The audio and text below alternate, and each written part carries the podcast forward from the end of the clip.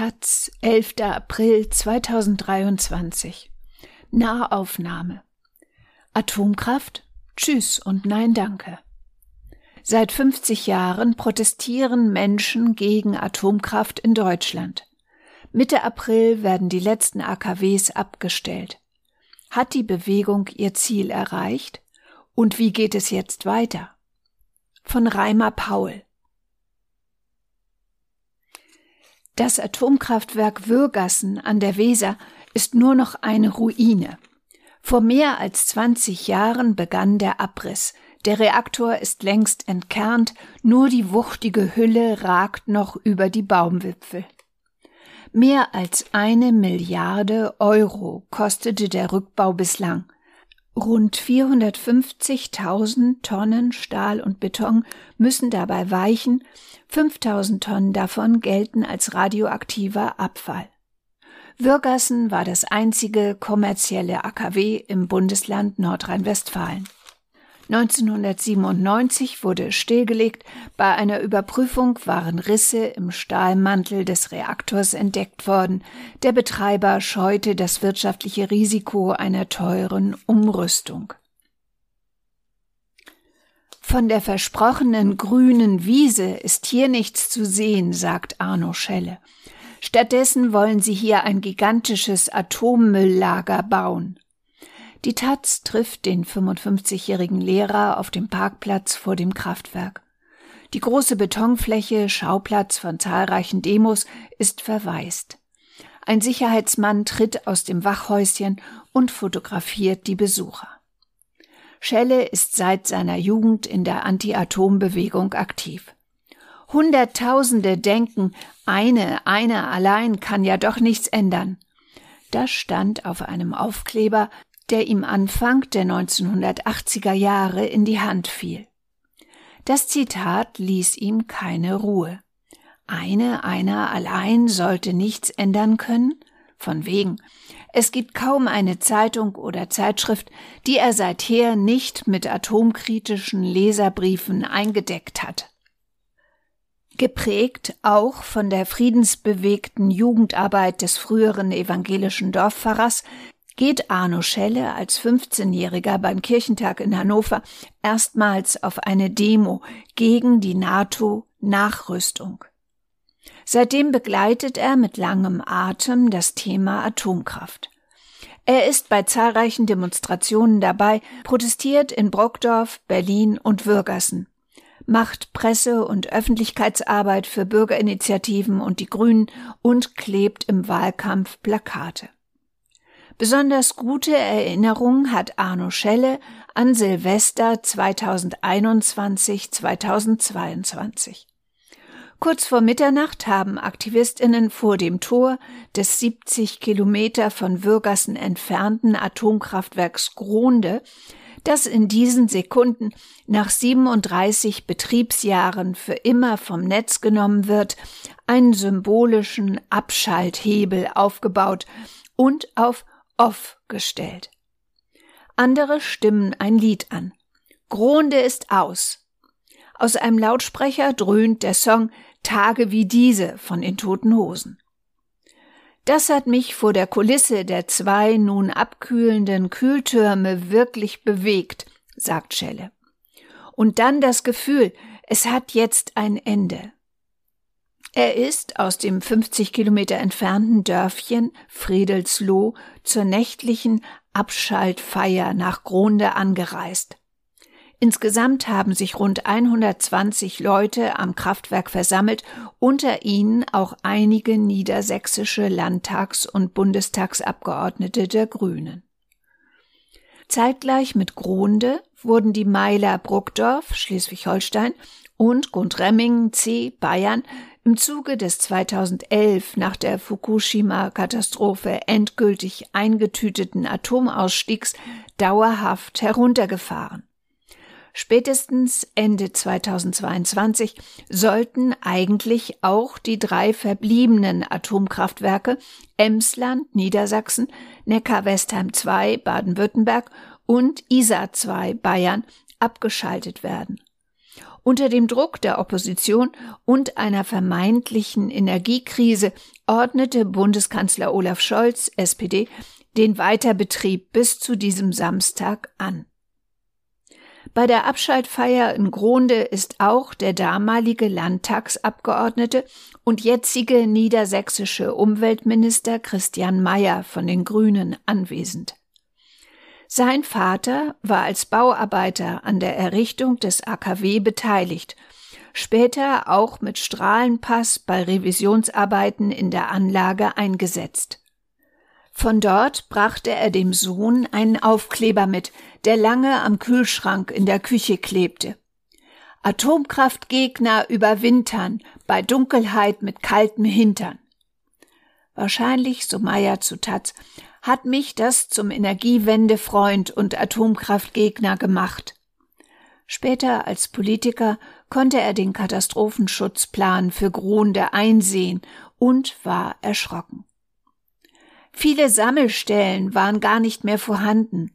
Mein Gymnasium sollte die Dekontaminationseinheit für den Fall der Atomkatastrophe werden. In den 1960er und 1970er Jahren hegen die damaligen Bundesregierungen große Atompläne. Von der Fantasie beflügelt über einen eigenen nuklearen Kreislauf und damit eine potenzielle Möglichkeit zur Produktion von Atomwaffen zu verfügen, wollen sie das Land mit hunderten Atomkraftwerken zupflastern. Schnelle Brüter sollten Plutonium erzeugen, eine Wiederaufarbeitungsanlage und weitere Atomfabriken den nuklearen Brennstoffkreislauf ergänzen. Unter diesem Kreislauf, der in Wahrheit gar keiner ist, weil der Atommüll ja über Jahrtausende weiter strahlt, verstehen die Atomapologeten alle Verarbeitungsprozesse des Urans. Vom Abbau des radioaktiven Metalls in der Mine über den Einsatz im Kraftwerk bis zur Wiederaufarbeitung oder Entsorgung. Die meisten der einst geplanten Meiler werden nie gebaut. Neue Reaktorlinien wie der Brüter in Kalka oder der Hochtemperaturreaktor in Hamm scheitern vor oder kurz nach der Inbetriebnahme. Eine atomare Wiederaufarbeitungsanlage lässt sich weder in Gorleben noch im bayerischen Wackersdorf gegen den teils militanten, überwiegend aber gewaltfreien Widerstand Zehntausender durchsetzen. Die Wiege dieses Widerstands, sagen viele, stand im badischen Wühl. Vor 50 Jahren, im Frühjahr 1973, läuft im Radio die Meldung, dass die Landesregierung die Gemeinde am Kaiserstuhl als Standort für ein AKW ausgesucht hat. Es kommt zu Treckerdemonstrationen, Bürgerversammlungen, Unterschriftensammlungen. Am 18. Februar 1975 stürmen Hunderte den Bauplatz in Wühl. Zwei Tage später räumt die Polizei das besetzte Gelände mit Wasserwerfern und Hunden.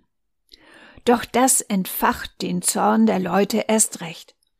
Am 23. Februar demonstrieren mehr als 25.000 Menschen gegen Atomkraft und Polizeigewalt, überwinden die Absperrung und drängen die Beamten zurück.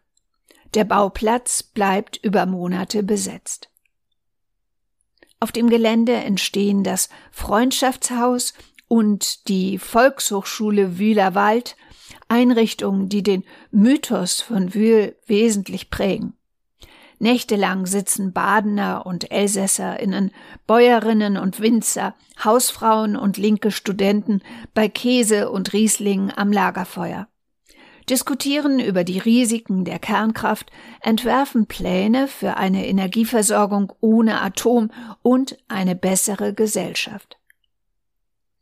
Will ist ein Fanal an den Standorten geplanter Atomkraftwerke, aber auch in vielen Städten entstehen Bürgerinitiativen.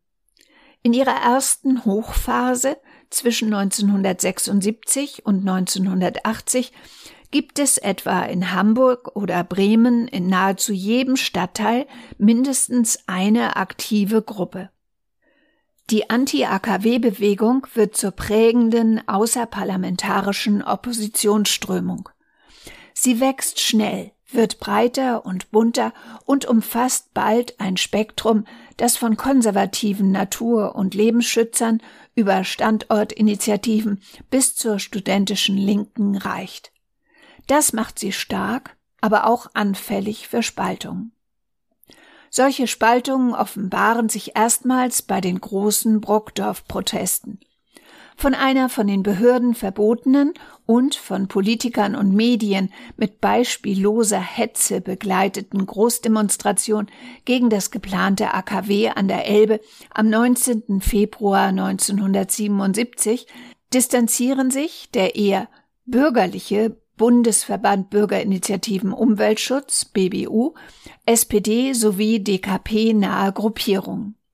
Sie rufen zu einer zeitgleichen Kundgebung in der Stadt Wilster auf und können dazu rund 20.000 Personen mobilisieren.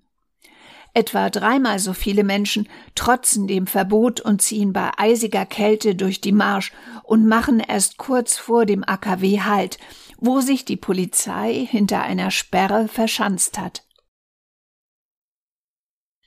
Erst die Besetzung der Tiefbohrstelle 1004 im Gorlebener Wald im Mai 1980, der Aufbau eines Hüttendorfes und die Proklamierung der Republik Freies Wendland führt die verschiedenen Spektren der Bewegung wieder zusammen.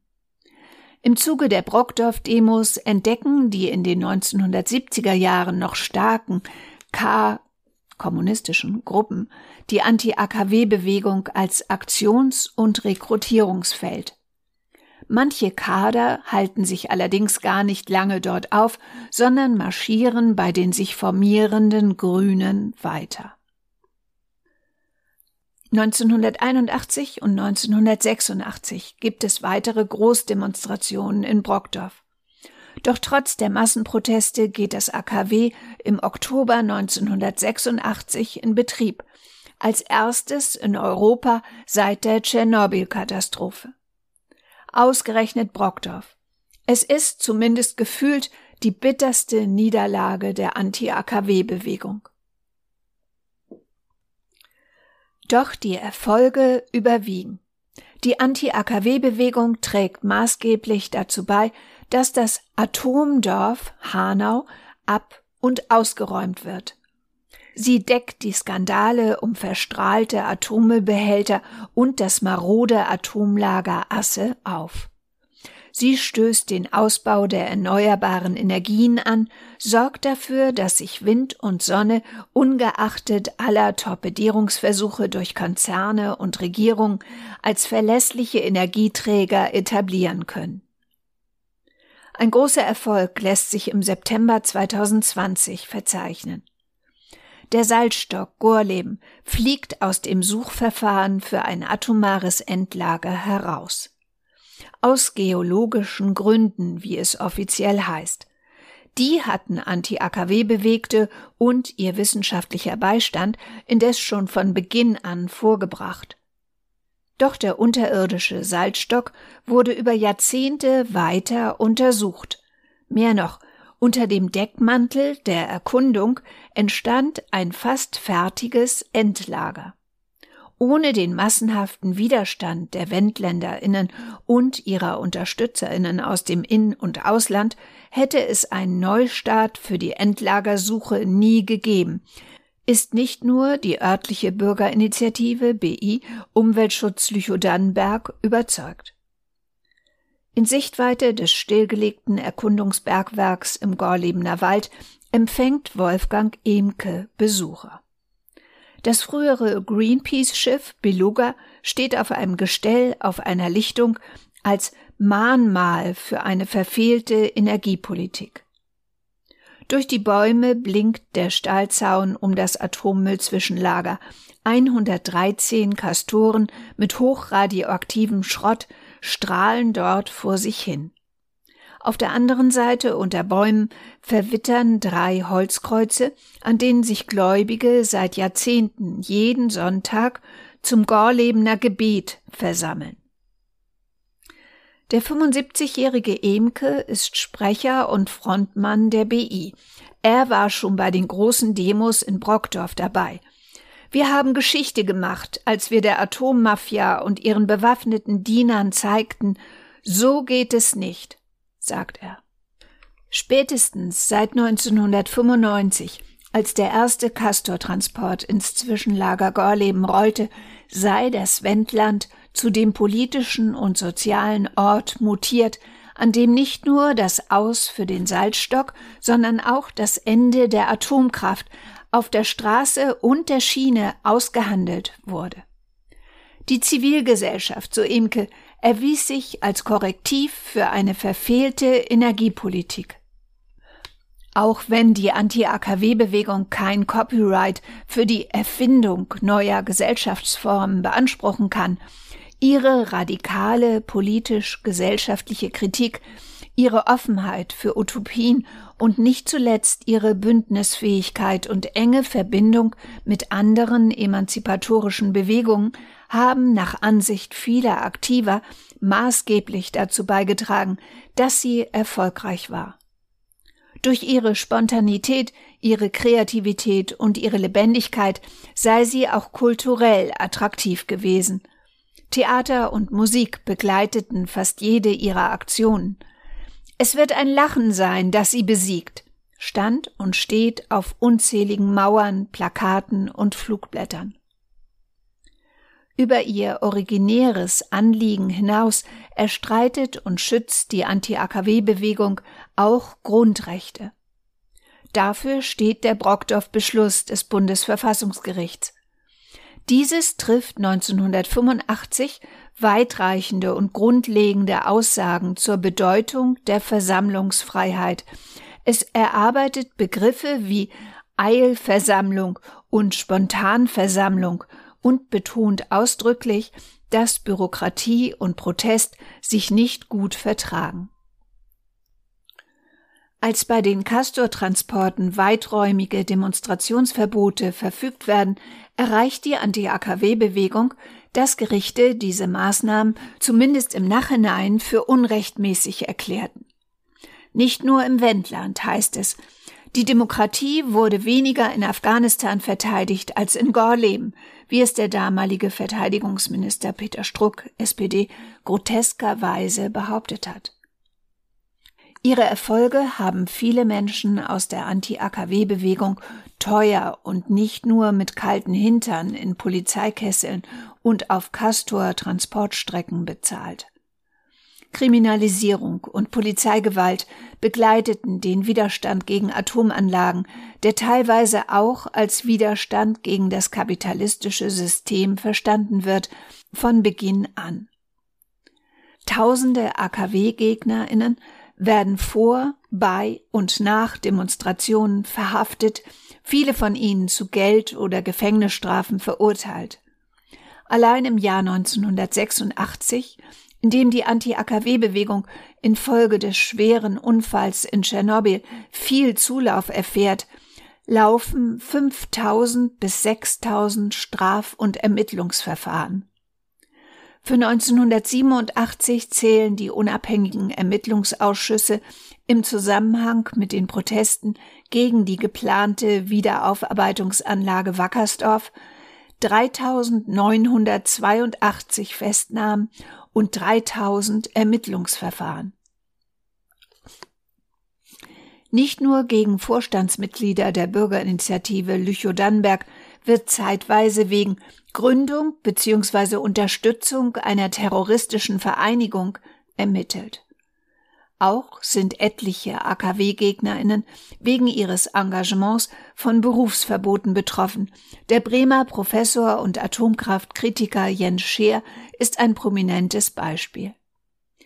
Er darf zeitweise nicht einmal sein Büro an der Universität betreten. Schon Ende der 1970er Jahre schleusen Polizei und Verfassungsschutz Informanten in Bürgerinitiativen ein, in Göttingen etwa zwei Zivilbeamte mit den Tarnnamen Vicky und Rudi. Sie kommen regelmäßig zu den Treffen des Arbeitskreises gegen Atomenergie, betreuen den Infostand auf dem Marktplatz, fahren mit Göttinger Aktivistinnen zu Seminaren und sogar in den Urlaub. Bei einer Diskussion über Protestaktionen in Gorleben schlägt Vicky vor, eine Rauchbombe in eine Trafostation zu werfen. Das gäbe einen schönen Aufruhr. Enttarnt werden die Spitze durch Hinweise ehemaliger Schulfreunde. Ihr angeblicher Wohnsitz in Hannover war früher eine Adresse des Drogendezernats der Polizei. Im Zuge der Kämpfe in Wackersdorf sind Tote zu beklagen. Die Hausfrau Erna Sielka und der Ingenieur Alois Sonnleitner sterben bei Demonstrationen. Der Polizist Johann Hirschberger kommt ums Leben, als ein Hubschrauber der Atomkraftgegnerinnen verfolgt mit einem Triebwagen zusammenstößt. In Frankreich sterben die AKW-Gegner Vital Michalon und Sébastien Briard. Michalon wird durch eine Granate der Bürgerkriegspolizei CRS bei einer internationalen Demo gegen das Kernkraftwerk Rey-Malville tödlich verletzt. Briard vom Fahrtwind eines Atommüllzuges, der auf dem Weg nach Gorleben ist, unter die Räder gezogen. Und nun braucht es nach der endgültigen Abschaltung der letzten AKWs am 15. April noch eine Bewegung? Doch klar, sagt Wolfgang Emke. Auf die verbliebenen Initiativen vor Ort kämen viele Aufgaben zu. So bleibe ja die Ungewissheit, was mit den Atomanlagen in Lingen und Gronau wird. Die Urananreicherungsanlage und die Brennelementefabrik seien vom Atomausstieg ausgenommen. Zudem sei es absurd, dass das Ausstiegsland Deutschland dazu beiträgt, dass anderswo Atomkraftwerke betrieben werden können. Was auch bleibe, sei der Atommüll. Die Bundesgesellschaft für Endlagerung sorgte Ende letzten Jahres mit dem Eingeständnis für Schlagzeilen, dass ein Endlagerstandort nicht, wie angestrebt, im Jahr 2031 feststeht, sondern erst rund 30 Jahre später. Bis dahin, so Emke, muss der Müll zwischengelagert werden, und da tickt eine Zeitbombe. Ähnlich äußert sich Arno Schelle beim Blick auf die Atomruine in Würgassen. Bei aller Freude über das Erreichte, es überwiegt kein Triumphgefühl, sondern Nachdenklichkeit. Wir müssen wachsam bleiben. Aber erst einmal wird gefeiert. Für das kommende Wochenende laden Anti-Atom-Initiativen zu Abschaltfesten in Lingen, München und Neckar-Westheim ein. Das Ende der Atomkraft in Deutschland. Am kommenden Samstag werden die letzten drei Atomkraftwerke in Deutschland abgeschaltet. Bundeswirtschaftsminister Robert Habeck, Grüne, betonte am Montag, dass dieser Schritt unumkehrbar sei. Unser Energiesystem wird sich anders aufbauen. Wir werden bis 2030 zu 80 Prozent erneuerbare Energien haben, sagte Habeck den Funke Zeitung. Der Wirtschaftsminister zeigte sich zudem zuversichtlich, dass eine Energieversorgung gesichert sei. Durch die hohen Füllstände in den Gasspeichern, die neuen Flüssiggasterminals an den norddeutschen Küsten und mehr erneuerbare Energien sei die Lage unter Kontrolle. Zugleich rief er die Bürger dazu auf, weiter Energie zu sparen. Wir werden im kommenden Winter eine bessere Gasversorgungslage haben, Trotzdem ist Energie teuer und ein hoher Verbrauch schadet dem Klima, sagte der Grünen Politiker. Es bleibt also sinnvoll, sorgsam mit Energie umzugehen. Der Bundesverband der Energie- und Wasserwirtschaft BDEW hat vor neuen Klimarisiken wegen des endgültigen Atomausstiegs gewarnt. Dadurch nehme die Gefahr länger laufender Kohlekraftwerke zu, sagte Kerstin Andrehe, Vorsitzende der Hauptgeschäftsführung des BDEW der Rheinischen Post. Die Bundesregierung sollte sich deshalb jetzt mit aller Kraft den notwendigen schnellen Entscheidungen für eine kurz- und langfristig sichere, bezahlbare und klimafreundliche Energieversorgung widmen, mahnte sie. Anlässlich des Atomausstiegs finden am 15. April mehrere Demonstrationen und Abschaltfeste statt. So kommen am AKW Neckar-Westheim um 13 Uhr Menschen für ein Fest zusammen. Auch auf dem Odeonsplatz in München 12 Uhr sowie an der Brennelementefabrik in Lingen 13 Uhr gibt es eine Feier. AFP, EPD, Taz.